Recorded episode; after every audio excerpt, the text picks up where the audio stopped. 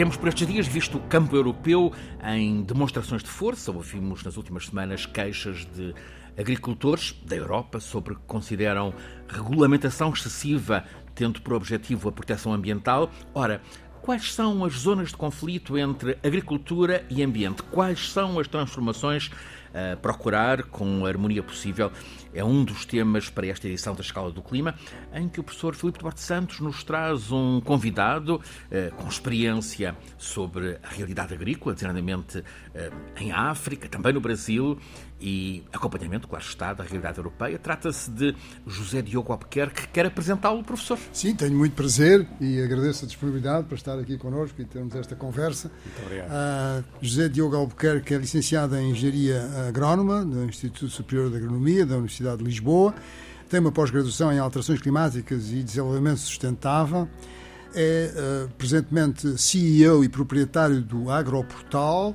e consultor no setor agrícola.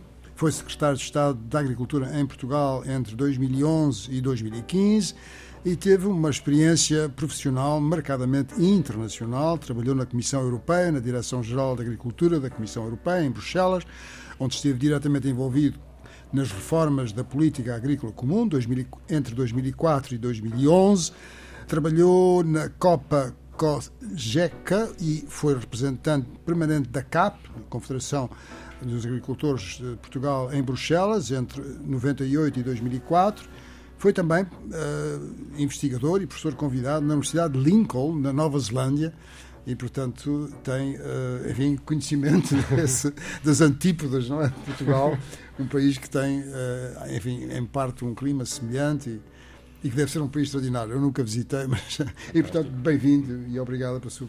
Muito obrigado. Temos um vasto campo para explorar. Bem-vindo, José Diogo Albuquerque. Começando por uma questão hum, essencial, a segurança alimentar. Onde é que estão no mundo os principais centros de produção de bens alimentares? Bom, bom dia, muito obrigado pelo, pelo convite. É um, é um prazer estar aqui. É sempre um prazer também rever o, o professor Filipe Duarte Santos, que foi meu professor no doutoramento, no programa de, de doutoramento de alterações climáticas e desenvolvimento sustentável há mais de uma década. Então agora de repente começámos a encontrar mas enfim, as alterações é um climáticas têm estado cá. É, é, o motivo é que não é o mais, não é o mais apetecível. O, o motivo era, era melhor que tivesse era tudo resolvido e falássemos claro. outras coisas. Sim, é, é, colocou bem a, a, questão, porque realmente há uns blocos de produção alimentar que se evidenciam no, no mundo. O primeiro à cabeça é a China, é o maior produtor mundial e com distância uh, dos outros. A seguir é a Índia.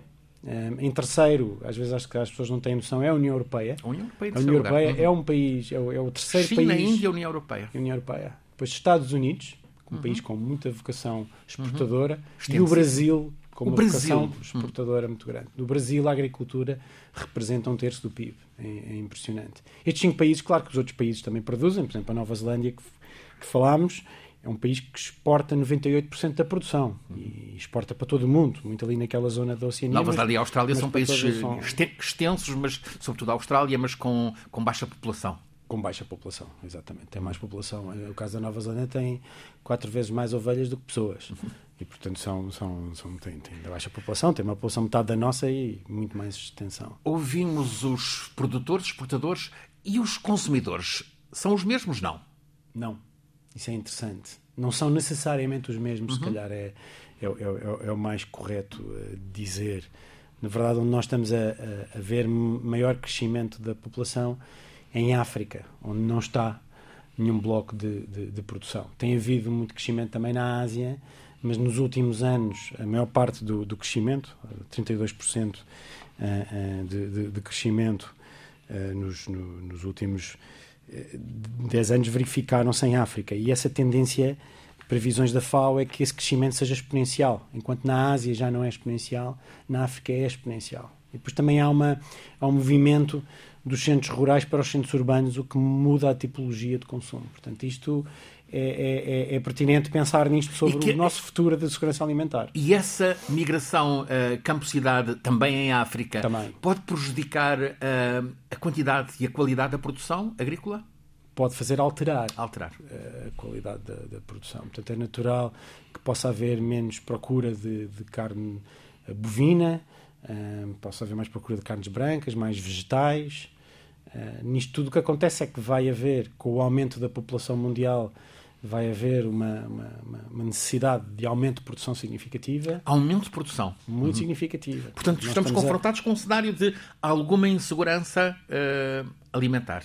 Sim. O mundo. Sim. Nós vamos ter que produzir em 2050 mais 50% da produção em valor e mais 70% da produção em volume. Isso é são é significativo. Números, são números muito. São 2 bilhões, Sim. usando a americana, ou 2 mil milhões de pessoas que vão aumentar até 2050. Nós nós vamos passar. De 8 uh, mil milhões agora? Sim, para 10 mil? 10 mil milhões. Ou seja, a segurança alimentar é um problema, é um problema da civilização. A, segurança alimentar é um problema da civilização um, e, e, e, e, com foco em zonas mais pobres, como a África. Claro. Portanto, isto é, é, é importante. E depois, uh, na perspectiva do que será a resposta do setor alimentar, o setor agrícola, essas necessidades, num caminho até 2050, que enfim, já não é assim tão longínquo, que isto passa rápido o tempo, não é? Uh, uh, temos alguns travões. Um travão, na verdade, é, é, o próprio travão ambiental. Nós queremos produzir mais poluindo menos. Isto não é só uma imposição, é uma vontade que nós temos. E isto leva-nos ao, ao, problema, à crise que neste momento percorre a Europa, Sim. da Alemanha Sim. até às fronteiras portuguesas. Sim, e quando pensamos nestas manifestações e tudo o que está a acontecer, temos que não esquecer que realmente a União Europeia é o terceiro bloco produtor do mundo. A agricultura, ao contrário de Portugal, na União Europeia, no seu global, é sedentária. Portanto, somos um bloco exportador. Produzimos alimentos para nós e para os outros no mundo. Ganhamos dinheiro com isso. Mas somos também os mais exigentes em termos de matéria ambiental.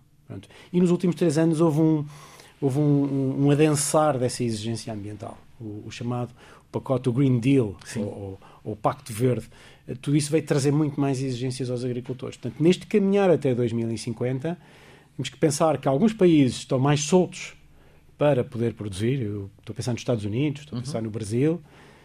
Outros países, como não são países, mas um bloco como a União Europeia, vai estar mais travado com esta legislação ambiental. Portanto, a fórmula de sair daqui não é evidente. E assim apareceram primeiro os uh, gilets jaunes, os coletes amarelos, em resposta uh, às exigências da transição energética.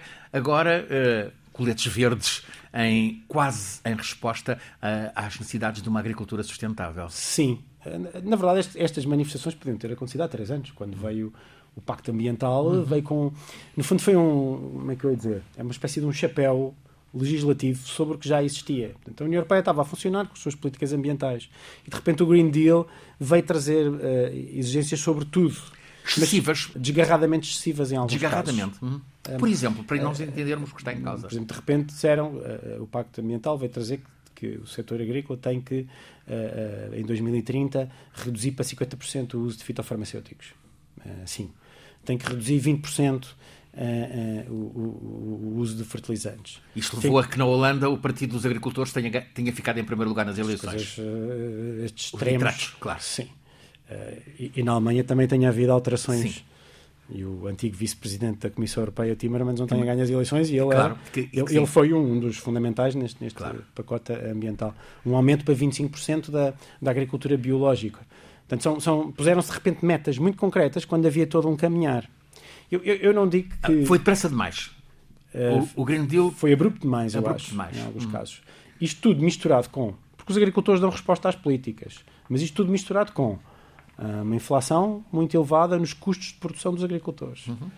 Um, em alguns casos também uh, eventos climáticos extremos. Claro. Tudo junto foi o chamado melting pot tudo na caçarola. A Ucrânia também a... conta? A Ucrânia que é uma potência produtora, exportadora, não? A, a, a Ucrânia conta uh, e, isto também veio Sim. trazer aumentos, porque a guerra veio trazer aumentos de custos, porque a guerra veio reduzir uh, os cereais para a produção de alimentos para animais, claro. também foi junto. Logo a seguir à pandemia, com problemas de logística, Portanto, foi tudo abrupto, foi tudo junto. Ah, que é falta de tempestade perfeita usar Foi tempestade perfeita, foi tempestade hum. perfeita. Que em Portugal houve outras razões, mas ficando no nível europeu, tudo isto levou à manifestação dos agricultores. Aliás, a ver-se a Presidente da, da, Comissão Europeia, que fez agora o diálogo civil, em que quis uma aproximação com os agricultores, isto parece um, um daqueles namoros que acabam e depois de repente queremos recomeçar e vamos mudar e vai ser diferente. Um, será que agora um, é um pouco tarde, mas. Será enfim. que há um pecado original na PAC? A PAC é muito francesa, não é? A PAC é muito dinheiro da Europa para, no, no plano inicial, para apoio aos agricultores franceses. Eu, eu, eu, não diria tanto assim. A PAC, a PAC, foi desenhada mais para, para os países que formavam a Comissão Económica Europeia, Europeia. nessa altura. Claro. Foi mais para. Os seis. O, o que é que é a PAC que as pessoas nem sempre percebem muito bem, porque remonta a, a, um período pós-Segunda Guerra Mundial. Uh, mas que hoje em dia estamos a viver guerras, portanto começamos a ter um bocadinho mais sensibilidade. Uh, no fundo, a seguir à Segunda Guerra Mundial não havia comida na Europa. E os países começaram a criar políticas de incentivo à produção agrícola e todos eles fizeram políticas simples, eh, cada um diferente, mas simples, que era uh, uh, tarifas à importação, portanto, uhum. proteção na fronteira, para fazer os, os produtos que vinham lá de fora aumentar o preço a, a políticas às, ajudas à exportação e uma, uma, um mecanismo que era a intervenção em que quando os agricultores não conseguiam vender no mercado porque os preços, estavam muito, os preços estivessem muito baixos, poderiam vender à intervenção. Tudo isso fez subir os preços e estimulou os agricultores a produzir. E cada país tinha o seu instrumento. Então, o princípio da política agrícola comum foi unificar nestes seis países, que eram que compunham a, Comissão então, Económica Europeia, a CEE na altura, fazer uma política comum. E foi o primeiro mielheiro comum de países numa política, que foi a política agrícola comum. Daí, até agora, muita coisa mudou. Porquê? Porque os agricultores responderam a esses incentivos de política pública. E produziram muito, produziram tanto, que a ajuda passou a ter uh, uh, uma função diferente. Uh, Compensou-se os agricultores, liberalizámos esses preços com o mercado mundial, ficámos com os preços hoje em dia são todos iguais, já não há um, um litro de leite a um euro na União Europeia e a metade lá fora. Hoje em dia é, é igual. Mas verificou-se também durante esta caminhada que se fez dos anos 60 até hoje, que os agricultores são empresas de produção de alimentos, mas levam a grande parte do território às suas costas. Vamos em Portugal, por exemplo, a agricultura ocupa dois terços do território. Uhum.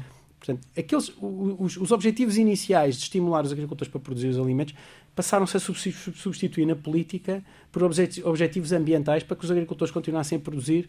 Portanto, o, o apoio aos agricultores continuou, mas mudou muito o seu objetivo. Passou de incentivar os agricultores a produzir para compensá-los pelos custos ambientais que eles têm eh, ou pelas exigências ambientais que eles têm, que são muito superiores ao resto do mundo. Portanto, a União Europeia quer estar na vanguarda a produzir respeitando o ambiente. E os agricultores acabam por ser compensados por isso. Não, mas, mas, não ficam satisfeitos, não estão satisfeitos com, com as compensações.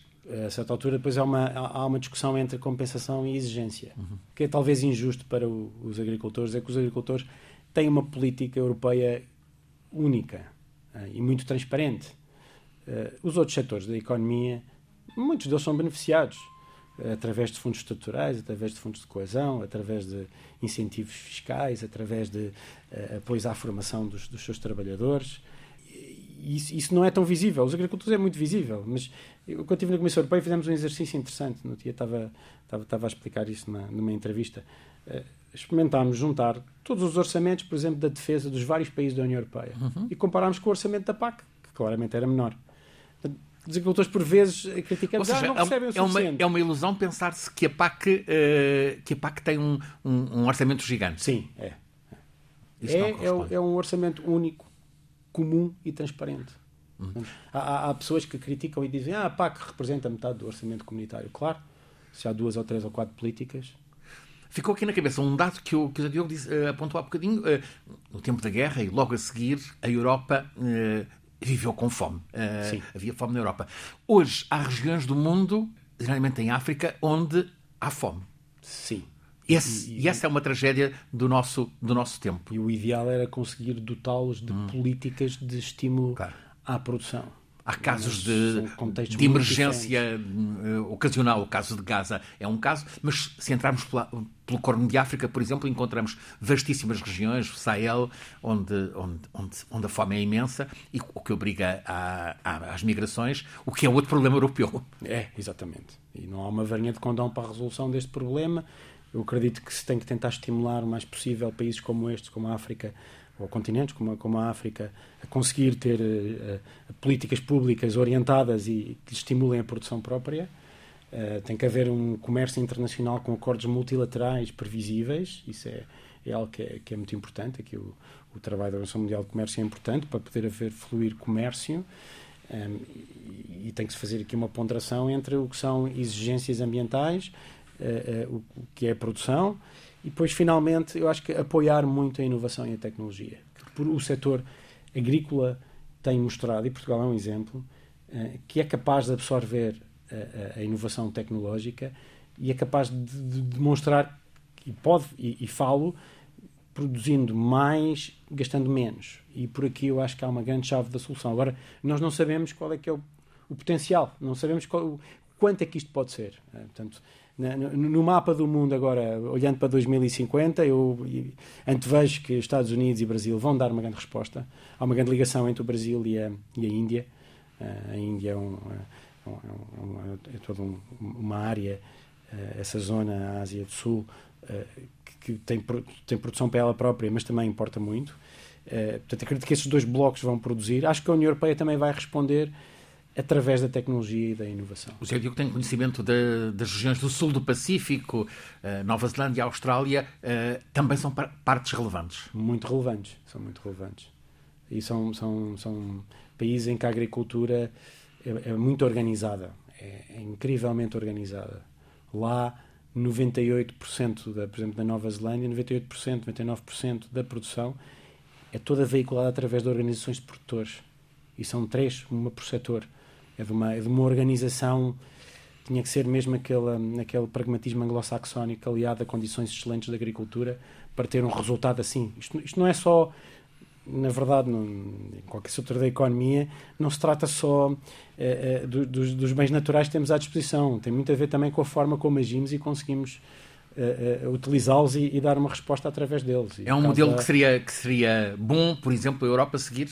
Seria ótimo, mas eu quando vou às minhas reuniões com o domínio fico desanimado sob essa perspectiva, porque um prédio inteiro somos quatro ou cinco e é o que acontece, por exemplo, em Portugal, nas reuniões de organizações de produtores ou nas organizações de produtores, não é fácil agregar e concentrar. Eh, não é assim no norte da Europa. No norte da Europa há muito mais concentração e agregação da oferta. Uh, países do Sul já não é a mesma. Também temos que ligar isto à nossa cultura.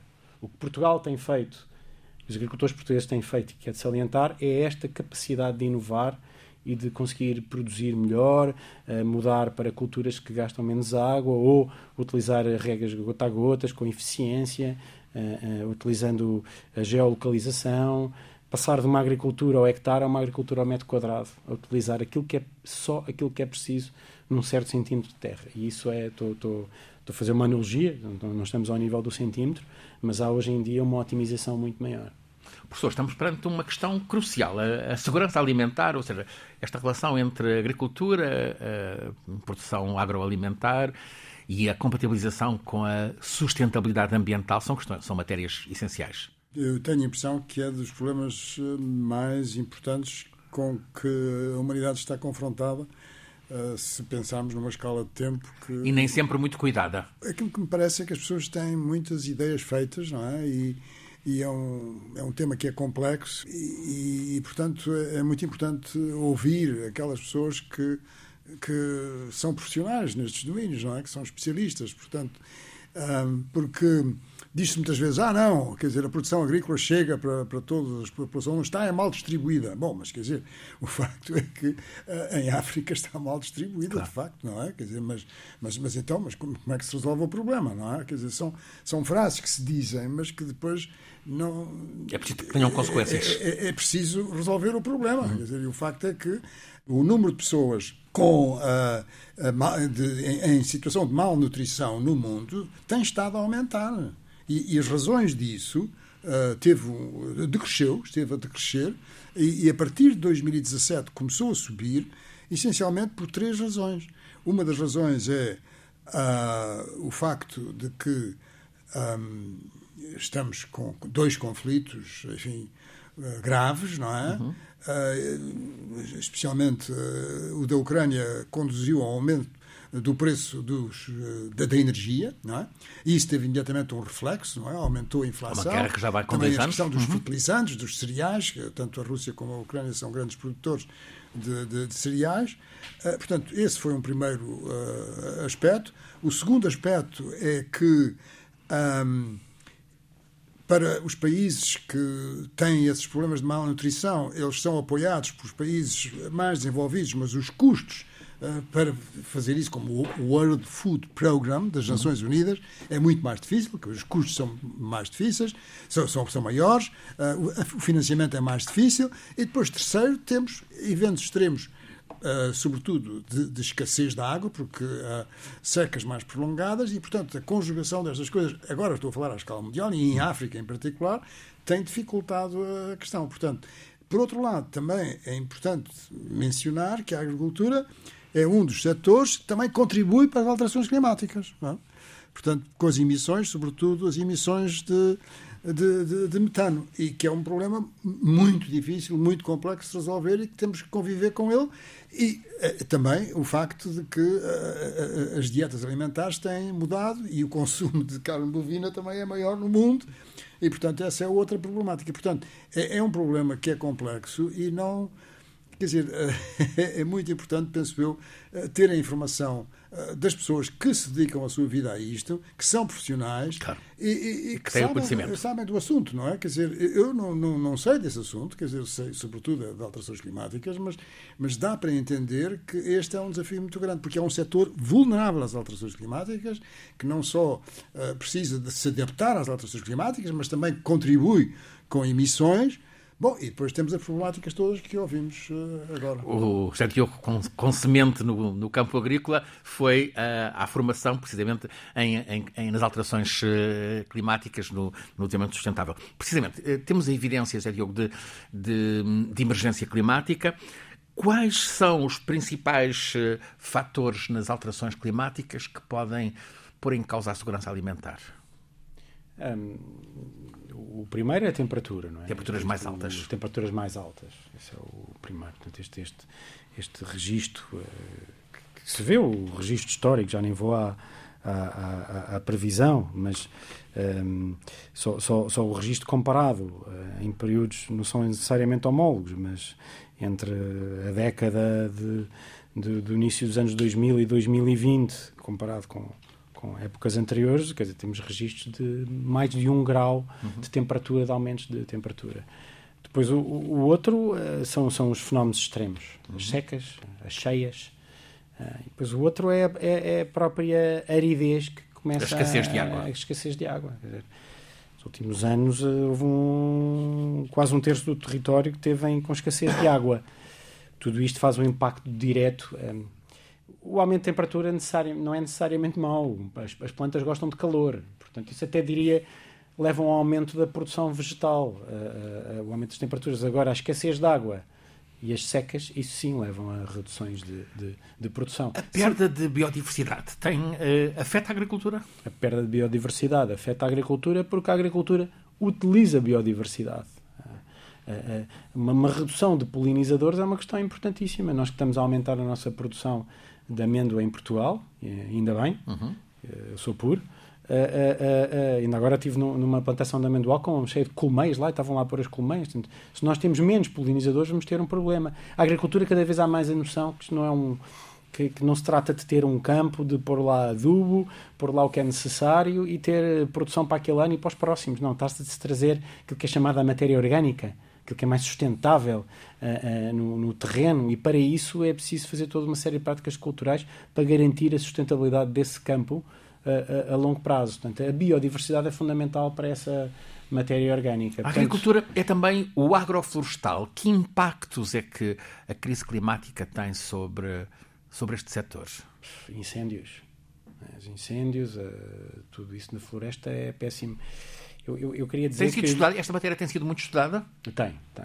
Eu, eu queria dizer que, que exatamente revejo-me completamente no que, no que o professor uh, Filipe disse. Uh, uh, a agricultura é um setor que tem que ser visto não só no, na, no, no, no, ângulo de tem emissões para as alterações climáticas, mas no ângulo de é um, é, um, é um setor pode ser muito afetado pelas alterações climáticas, ou que é afetado pelas alterações climáticas. E ao ser afetado pelas alterações climáticas, quer eh, pela escassez de água, quer pelas secas, quer pelas cheias, quer pelos incêndios, quer pela quebra da biodiversidade, isso depois leva a, a, a um impacto na produção eh, eh, que pode ser negativo, por exemplo, na produção de cereais, nos rendimentos, nas produtividades, o que vai levar, uh, havendo menos cereais, os cereais ficarem mais caros, vai levar os produtores animais que, que, são, por exemplo, de monogástricos, de, de, de aves, de porcos, uhum. que dependem de rações, a produzir menos, e se calhar haver um aumento de ruminantes, vacas, uhum. que vai levar a mais emissões. Portanto, há um ciclo vicioso,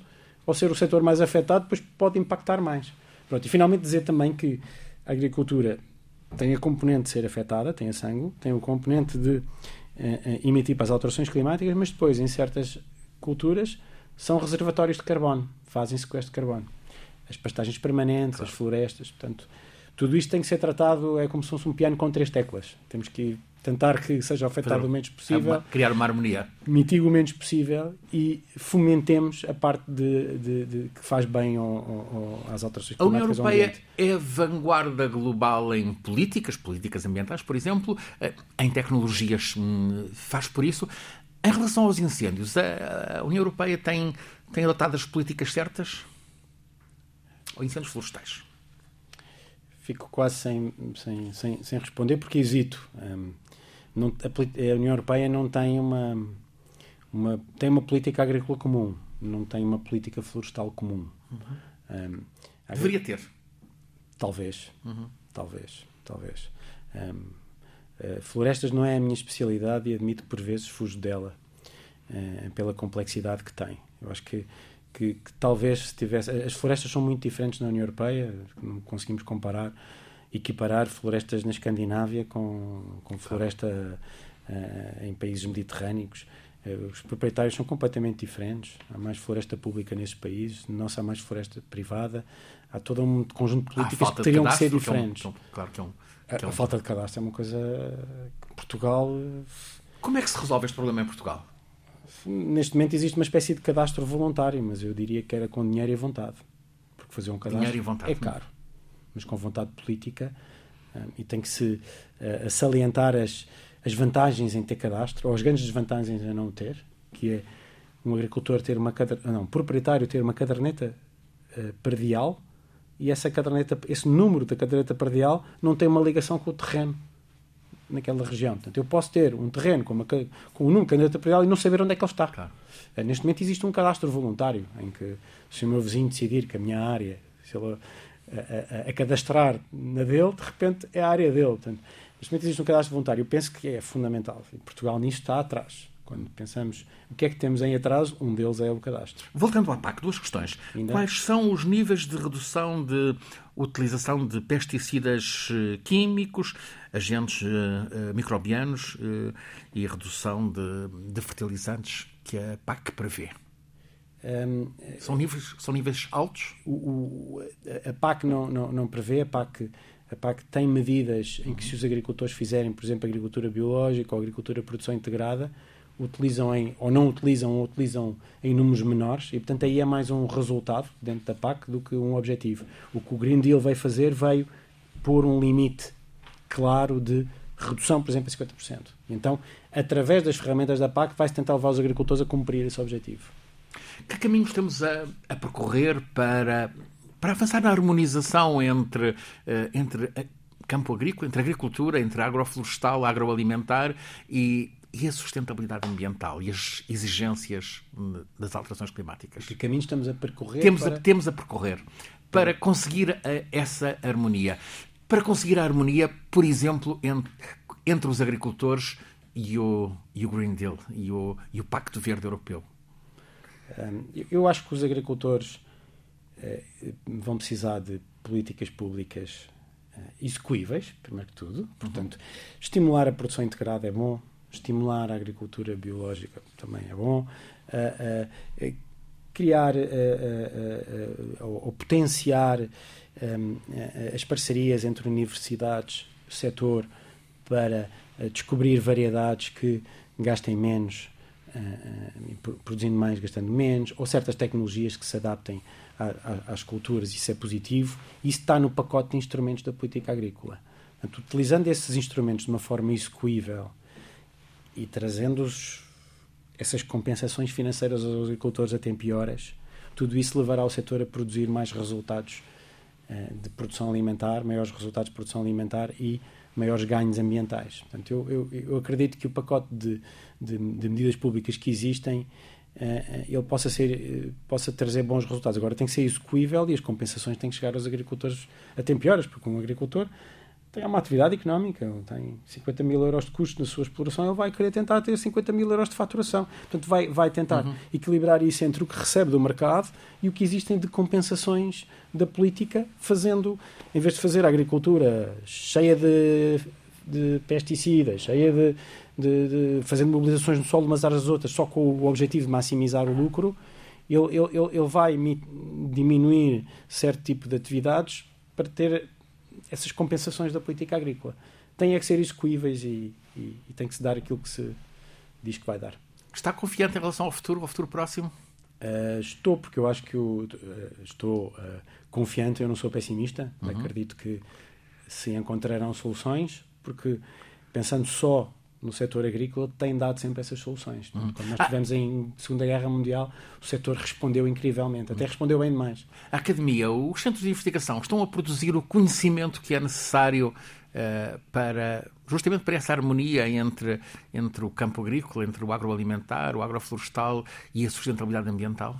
Eu, eu, eu, eu devo dizer que de uma visão de longe, porque já vai há algum tempo que eu fui secretário da Agricultura, eu noto uma diferença para melhor em termos de investigação aplicada. Temos daquela investigação que traduz resultados para as necessidades do setor. Eu, quando estive na, na Nova Zelândia, foi em 2007, isto é uma chatice, a pessoa começa a realizar e o tempo passa. uh, uh, quando estive em Nova Zelândia em 2007, acho que o setor agrícola lembro-se queixar em Portugal que não tinha resultados da investigação, que não sabia o que é que as faculdades uh, produziam e, e, quando fui para a Nova Zelândia fiquei impressionado porque lá é a antítese Lá, se se queixam de alguma coisa, é que há pouca investigação abstrata e tudo o que são mestrados, teses de doutoramento, é, é sempre com um fim uh, uh, para o que o setor precisa. Uh, aliás, na, na, universidade que eu tive, havia uma reunião mensal com a Fronteira, que é a cooperativa de produção de leite, e com, com o setor e com o Ministério, para saber que necessidades é que vocês têm para nós produzirmos Uh, Imagino os nossos ouvintes curiosos, uh,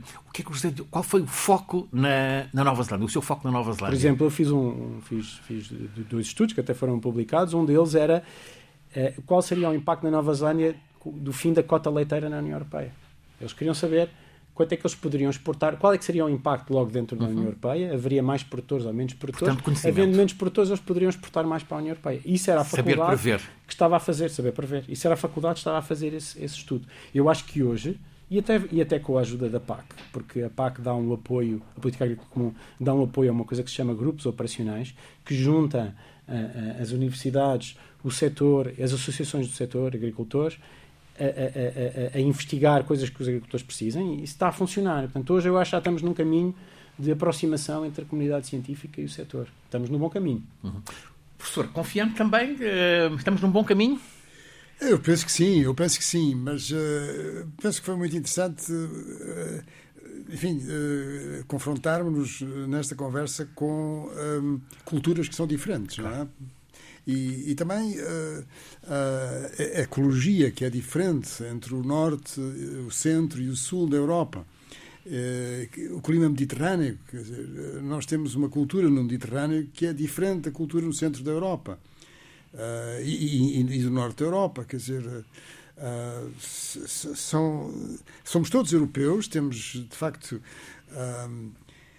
valores muito semelhantes, felizmente, e, e, e valores de, enfim, democráticos e de justiça e enfim, todos esses valores e, e também de, de, de, conservação do ambiente e de respeito pelo ambiente, mas há, há diferenças muito grandes, está a ver, em, em relação ao, ao, norte e ao sul, neste caso específico da, da agricultura e, e, da biodiversidade e, do regime climático, não é? Quer dizer, que são também necessárias ter em conta. E, portanto, uh, em, em, suma, o sul da Europa, em certos aspectos, é mais vulnerável do que o norte, em particular nas alterações climáticas, e devíamos ter uma voz mais ativa.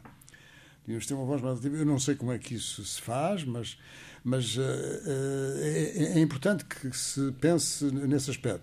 E depois também, uh, do ponto de vista cultural, outro aspecto muito importante é o sentido prático que existe nos países anglo-saxónicos. O exemplo que foi dado da, Nova Zelândia. Não é? E isso é toda uma tradição que vem na história de, de, do Reino Unido, não é? Estou-me a lembrar do Thomas Hobbes, uhum. não é? Estou-me a lembrar do Adam Smith, estou-me a lembrar do Jeremy, Jeremy Bentham, não é?